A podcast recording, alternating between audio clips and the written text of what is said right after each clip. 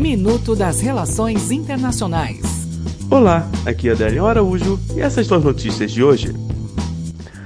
Moçambique. Autoridades moçambicanas confirmaram o registro de cinco casos de cólera após a passagem do ciclone Idai no dia 14, que afetou cerca de 1,85 milhão de pessoas e deixou mais de 460 mortos no país. Além da doença, os moradores da região ainda enfrentam escassez de alimentos, água e outros itens essenciais.